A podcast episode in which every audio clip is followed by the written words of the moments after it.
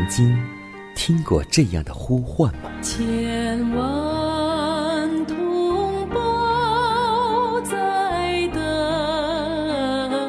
待，等待主的福音恩照。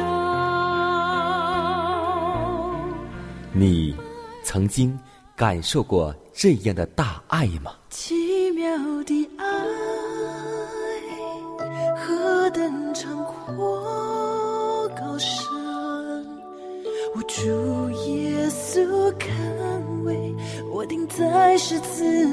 你曾经听过这样的歌声吗？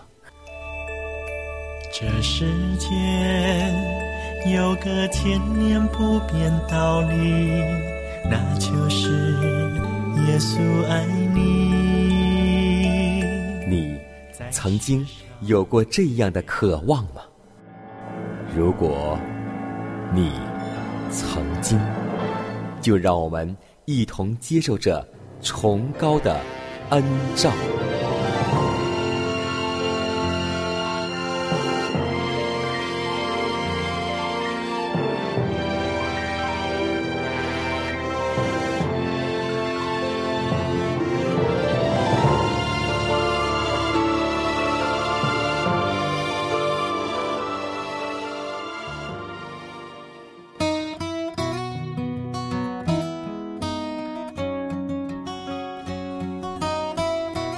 希望福音广播开启全新的一天，亲爱的听众朋友们，以及通过网络或是收音机来收听节目的听众，主内平安。江南通过电波把问候带给您和您的一家。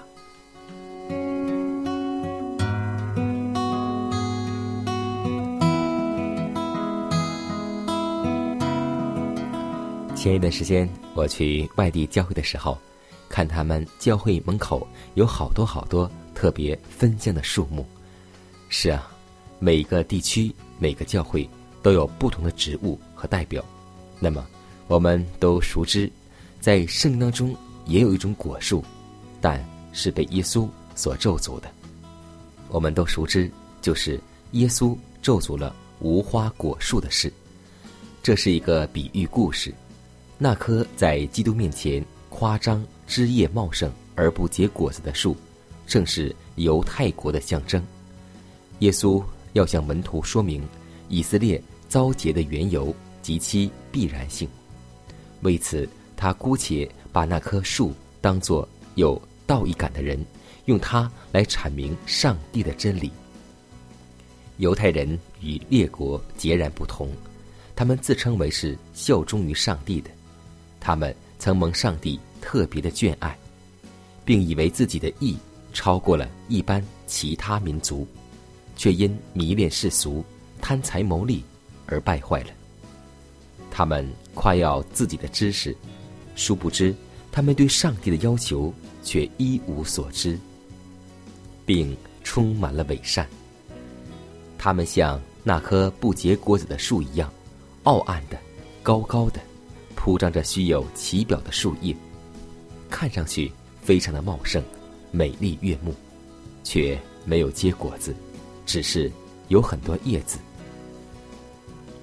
犹太人的宗教极其壮丽的殿宇、神圣的祭坛、圣衣圣冠的祭司和隆重的仪式，在外观上虽然华美，但谦卑、仁爱和慈善的美德却一样也没有。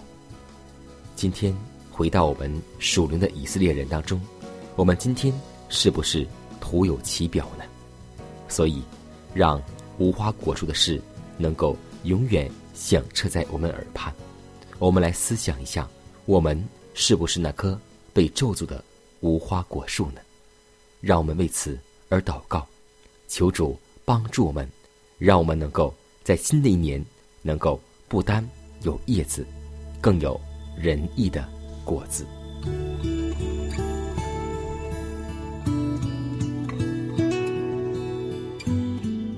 荣耀的主啊，我们感谢你的大爱，因蒙你的保守，昨夜又平安度过。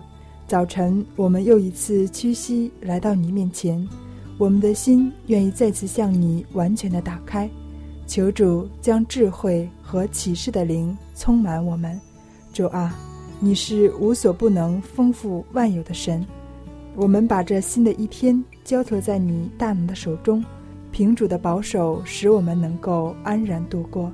主啊，你知道我们是何等的需要你，渴慕你将圣灵再次在我们心中充满，让我们的信心刚强，在这新的一天能够为主而活，行在你的旨意当中。如此祷告，是奉主耶稣基督得胜的名求。阿门。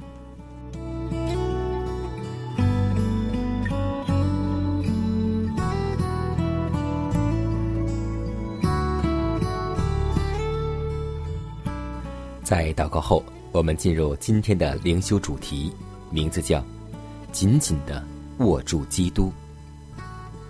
彼得后书一章十一节说道：“这样，必叫你们丰丰富富的，得以进入我们主耶稣基督永远的国。我们上到天国那里，乃需一级一级的攀登那梯子，就是经历。”基督所完成的全部工作，必须紧紧的握住基督，靠着基督的功劳而往上攀登。一旦放手，便停止攀登，堕落下来，终至灭亡。所以，我们必须靠着我们的中宝向圣攀登，时刻紧握住它，逐级往上晋升，经常伸出手来。攀往上面的梯阶，灵性的勤勉若松弛片刻，便有极大的危险，因为我们与他一样是悬悬于天壤之间的。我们眼目必须直望着梯子顶端的上帝，这般凝视着天国的男女所要问的是：我怎能获得为蒙福之群众预备的住处呢？答案就是：靠着与上帝的性情有份，靠着逃避世上从情欲来的败坏，靠着耶稣的宝血而进入至圣所，并且握住福音所彰示的盼望，靠着自己与基督密切相连，尽一切之所能与世俗隔离，靠着住在基督里。而同时蒙他引领，靠着信心与行为，握住基督，而不息的朝向上帝那里攀登。我请求你们注意，在基督为一切爱他之人现今正在预备的住处。我请求你们注意上帝所建造的那座有根有基的城。我向你们指出。他那宏伟的墙垣，以及十二个根基，并告诉你们必须以梯子攀越这道墙垣。你们因当前工作之浩大而面现沮丧之色。我向你们指明那顶天立地的梯子，乃是直通上帝的圣城。你们的脚步当稳稳地站在梯子上。当弃掉你们的罪，要一级一级的往上攀登，就必到达梯子顶端的上帝和上帝的圣城那里。等到逐级的攀进所有的梯阶，等到一切的恩赐都已逐一的加上了，于是那至上的恩赐便是上帝完全爱，爱上帝至上，并爱人如己。随后就丰丰富富的得以进入上帝的国。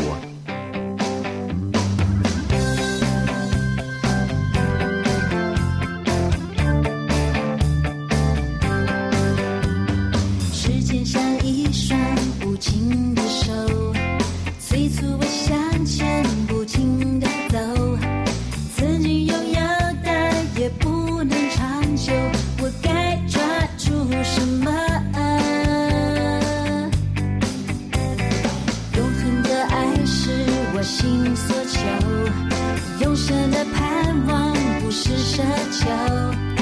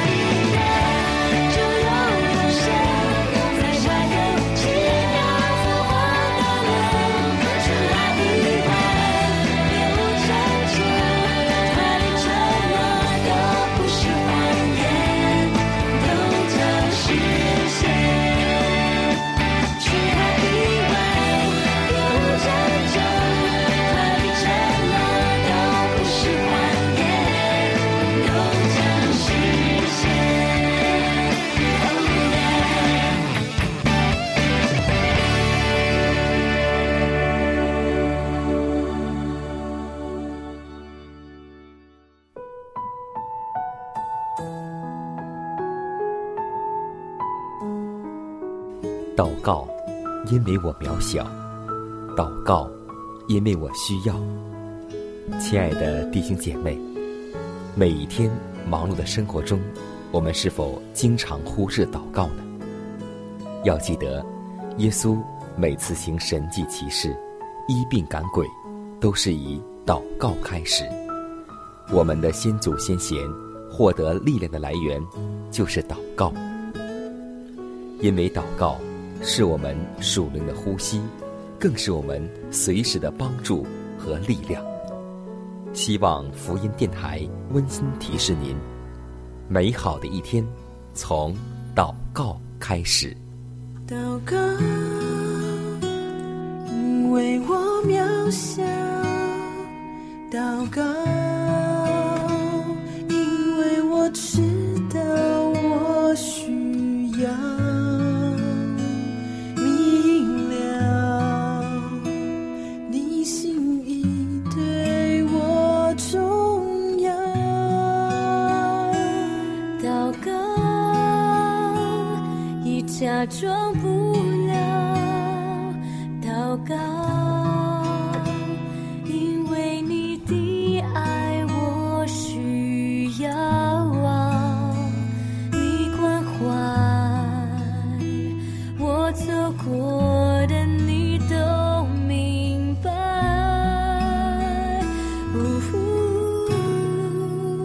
也是我只想要对你说，因你比任何人都爱我，痛苦从眼中流下，我知道你为我擦，在走。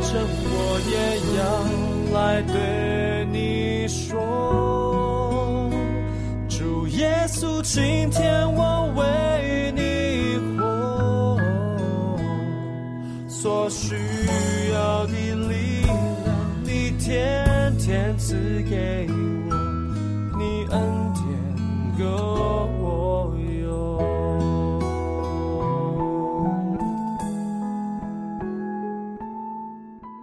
分享生活，分享健康，我们共同来到健康驿站。今天有很多我们的弟兄姐妹，或是亲属朋友，会经常听到他们这样说道：“我们这个周末去吃点什么呢？”很多人尝遍了美食美味，但每一天都为吃什么所忧愁，因为现在所吃的东西太多太多是不健康的。而今天有很多教友也过着一种放情纵欲的生活，干犯了自然律，而仍如没干犯上帝的律法一样。因此，主让健康改良的光来照亮我们，使我们可以看出自己。已经是干犯了上帝安置在我们身体上律法的罪。我们所有的福乐与痛苦，都可追溯于我们是否顺从自然律。我们慈悲的天赋见到世人的苦境，有些人是明知故犯，但多数人却是愚昧无知，过着干犯他所设立的律法生活。他对世人大发爱心怜悯。所以，就赐下健康改良的光，他公布其律法和犯法之后的刑罚，使众人都可知道，并要谨慎过着与自然律相符合的生活。他将律法宣布的十分清楚明显，就叫成造在山上一样。凡是有责任感的人，只要他们愿意，就都可明白这律法。只有那些白痴及愚之辈，是可免此责任的。要使自然律十分显明于人前，并坚持请人去顺从，这种工作乃是协助第三位天使的信息，预备一批人等候主的复临。世界不能给我温暖的时候。我用星星抬起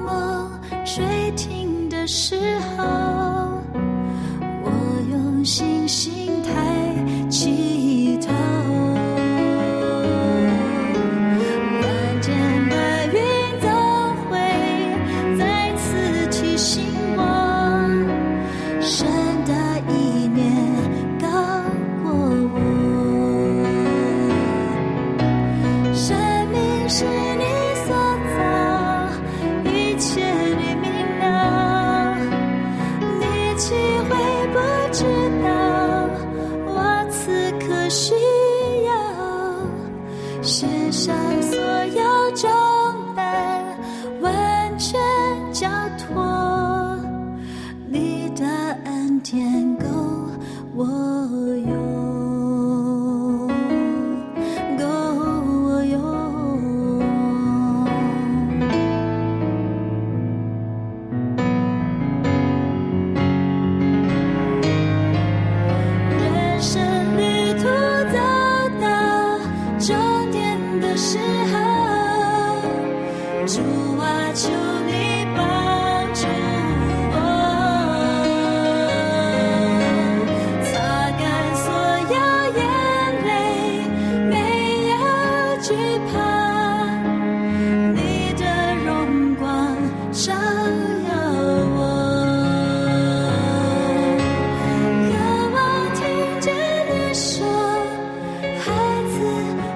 知道。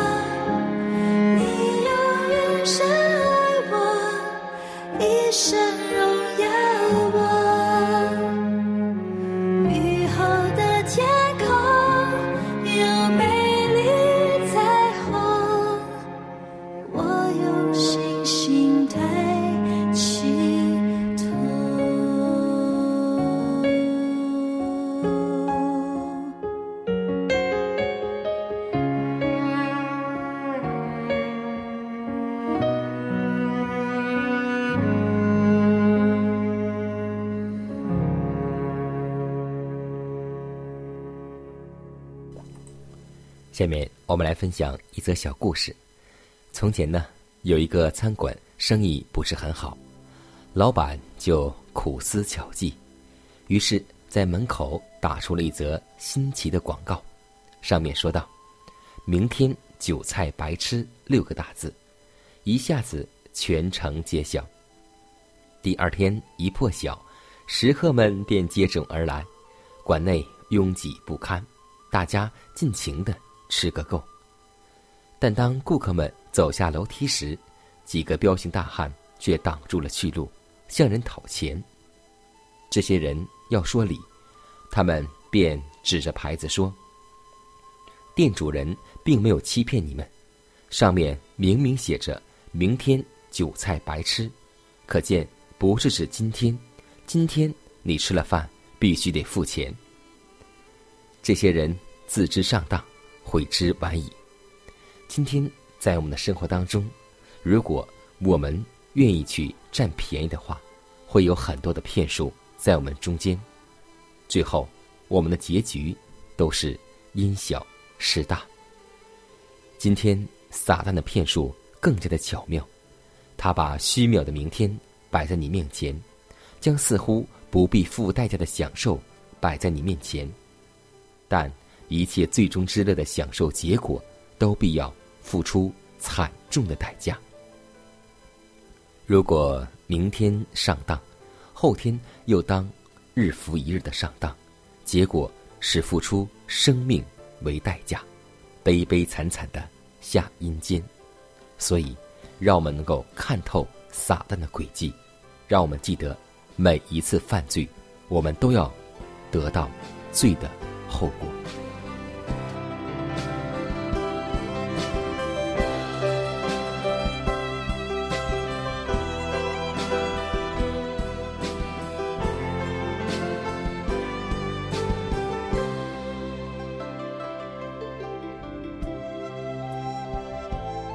看看时间，又接近节目的尾声。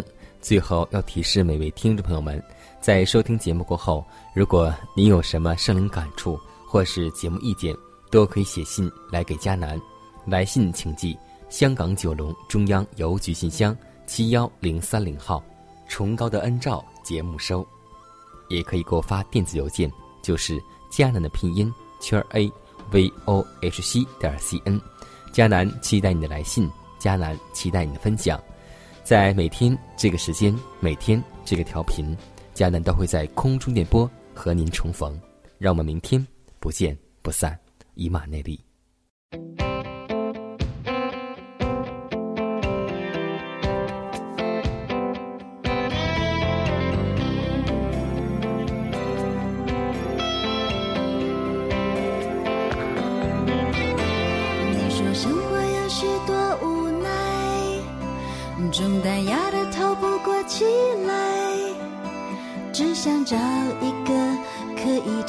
的角落，让自己大声哭泣。